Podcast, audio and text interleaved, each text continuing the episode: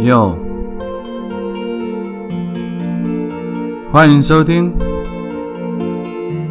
H 的第八种声音，准备好了哦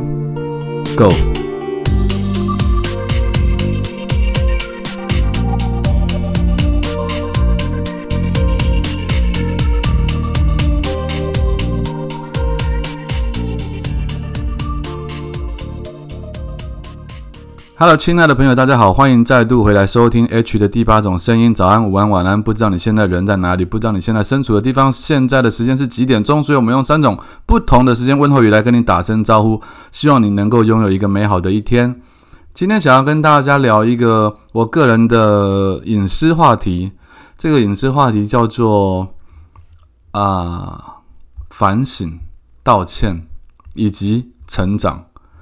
这跟感情有关。那我想，我希望啊，应该是说，我希望用我自身的经验跟大家分享之后，可以让大家比较有更深的一些想法，或者是说对于自己感情上的一些死角的盲点的发掘，或者是看清楚这个事情。我想缘由应该是来自于最近我很亲近的一位朋友，嗯。是一个我也很想对他好的一个朋友，他拿了一个链接贴给我看，他说有一部电影很好看，应该是很好看，suppose 会很好看，所以我们约好到时候上映的时候可能会一起去看这部电影。这部电影的片名叫做《之前的我们》，之前的我们是呃算是韩国人，但是其实他们是韩裔美籍的一个剧作家，叫 Celine Song。他所编导的那这个故事是讲说，身处不同世界数十年的儿时玩伴海星哦，这男主角的名字叫海星，以及女主角叫诺拉，他们两个在纽约重逢的故事。青梅竹马本应是一段佳话的开始，但青春期暧昧含蓄的情感却因女方家庭突然移民加拿大就戛然而止。十二年后，在纽约当剧作家的诺拉。在社交网络上找到了仍然在韩国的初恋海星，两人虽然身处地球两端，但依旧被彼此所吸引。通过视频的通话续上前缘，隔着电脑的屏幕，知无不言的与对方分享自己的生活。直到某一天，诺拉忽然认清了这段情愫的虚无缥缈，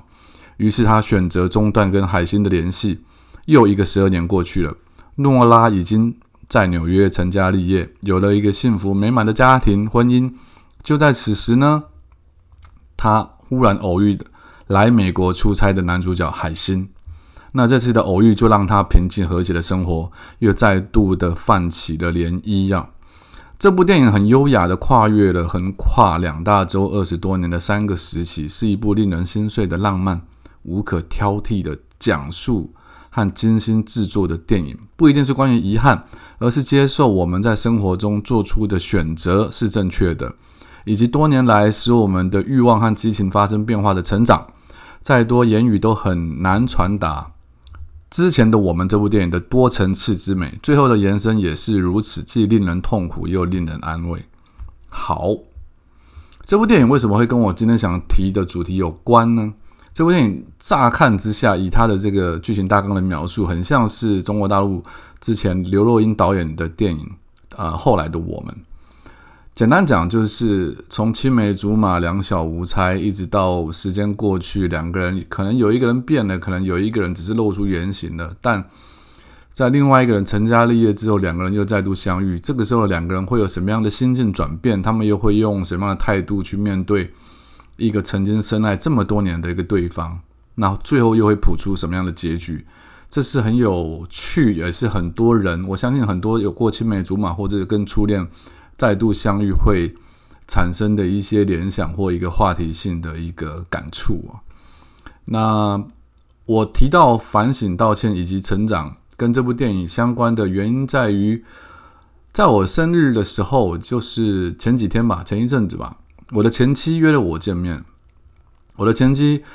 我们虽然谈不上是青梅竹马，但是以我现在这个年纪回推去算，她从我大学时期开始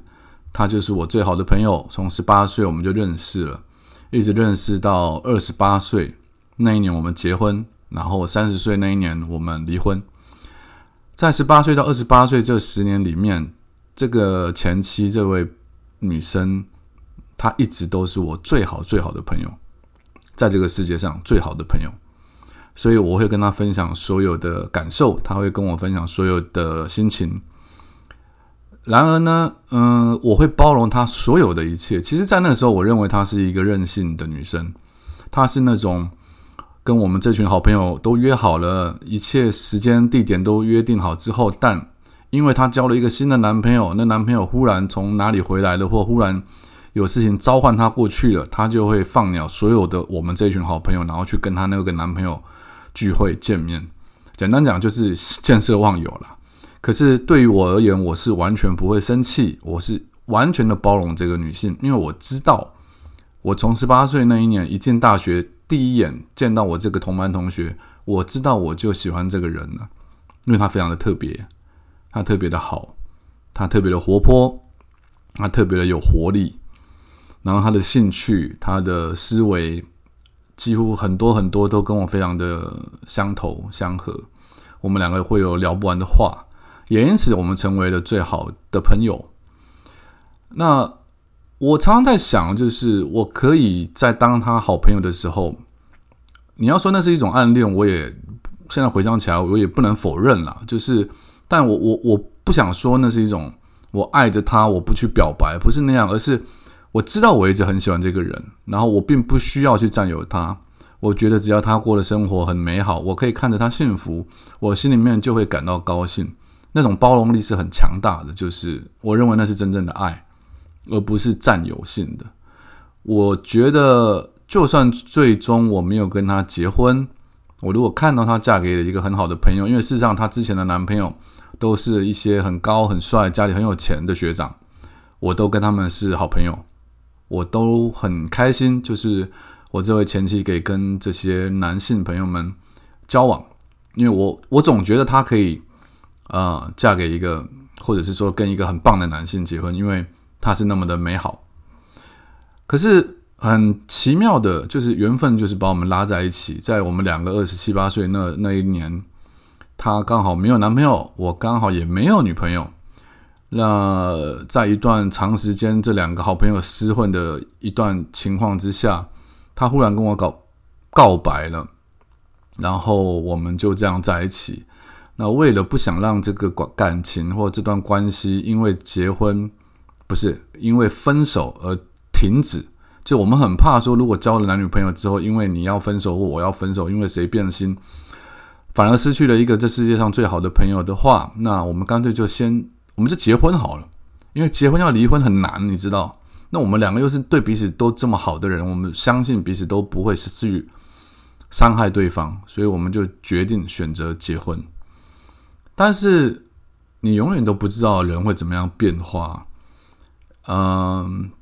这件事情到最后，二十八岁、二十九岁、三十岁，我们没有预料到三十岁那一年，我的生活起了那么大的变化。我碰上了我的母亲啊自杀的事情，这件事当我在 podcast 或者是在媒体上都讲过很多次，可是实际上比较细腻的部分是。因为这件事情，我不自觉的陷入了某一种忧郁的状态当中。现在回想起来，知道那可能是忧郁症的前兆也好，或者是已经有一些征兆。但对于那是大概多少了？多大概二十年前，二十年前的我们而言，我们其实很难对忧郁症有一个正确的观念。那你只能说啊，我可能是心情不好，所以。我认为我心情不好，结果我的前妻可能感受到那种忧郁症所呃散发出来的低气压，或者给人家很强烈的负能量，因此他总是选择在外面工作，尽量尽量不回到家来跟我见面或跟我相处，因为你知道，婚姻就是将两个人捆在绑在同一个空间里面，然后你无法去找其他原因或找其他理由去离开这个人。因为你们是夫妻嘛，你总不能就丢着另外一个人不放，所以他有他的工作，他就用了工作这个理由跟借口，因为回到家里面来面对我的话，这实在是一件非常痛苦或他没有办法承担的一些状况。于是到最后我就爆发了，因为我认为说，为什么你明明嫁给我了，我们明明是夫妻，在我心情最低潮、最沮丧的时候，你却没有办法来，嗯，陪伴我，然后竟然在外面不断的去消磨你的时间，我认为我没有办法接受，于是他也没办法接受我的，我都没有办法接受，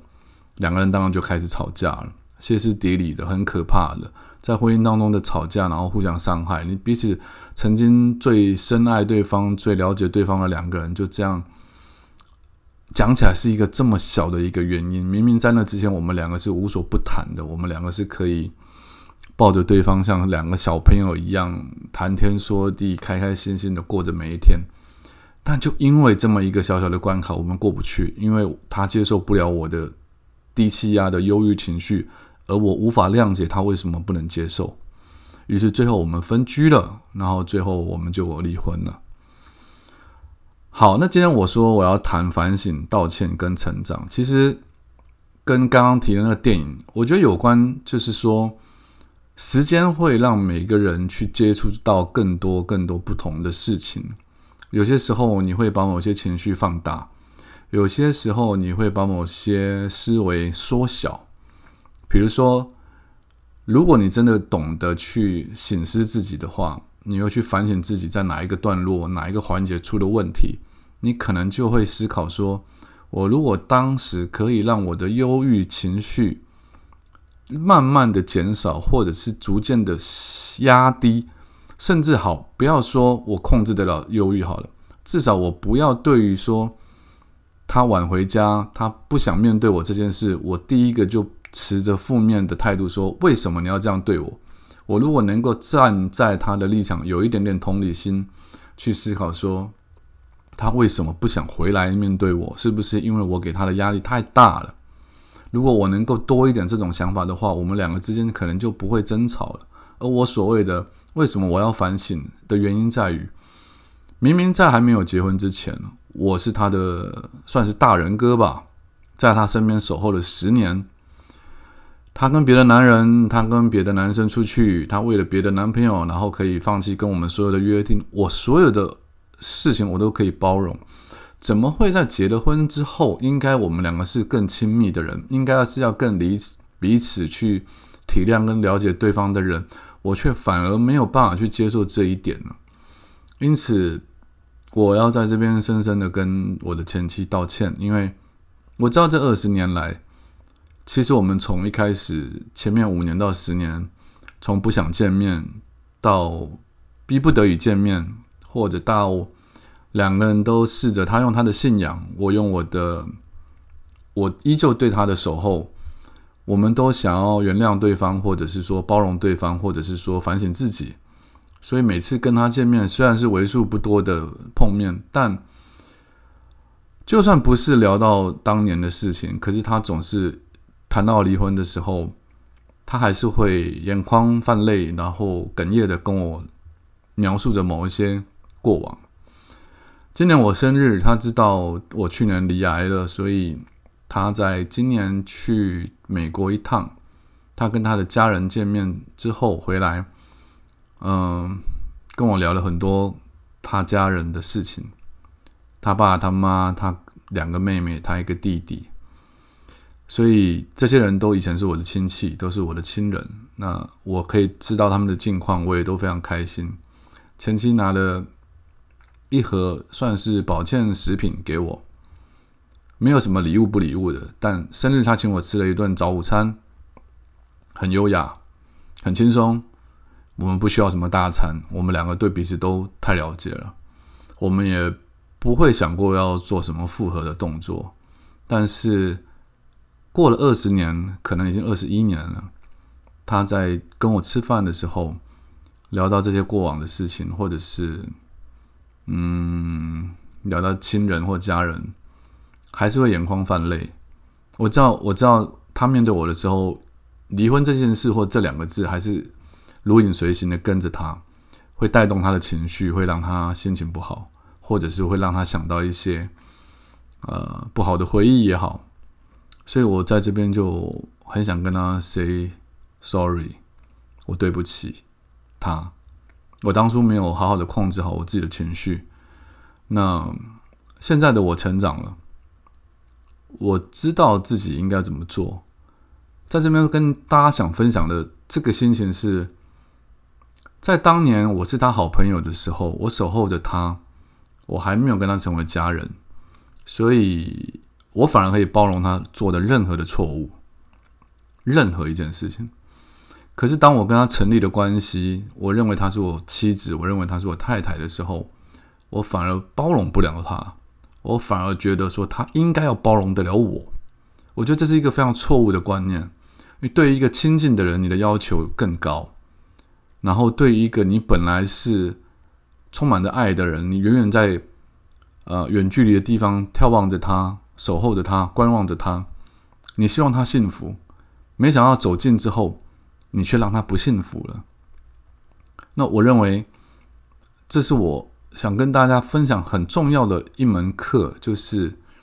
越亲近的人。你应该要把心的距离要拉得越远。我的越远不是说跟他疏离，而是你要更宽容的、更宽待的。你要把心里面的距离、把心里面的空间放得更大，去容纳他做的所有错误，或者是容纳他所有的情绪。不是我对他而已，他对我应该也要如此。所以我的反省跟成长。